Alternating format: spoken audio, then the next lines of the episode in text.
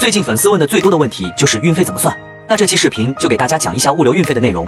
如果你也不懂的话，赶紧点赞收藏起来，多看几遍。一、热门国家设置包邮，能促使用户更好的下单购买，提升转化率。二、为不同的产品设置不同的运费模板。三、根据重量设置运费模板，计算不同的物流渠道的价格。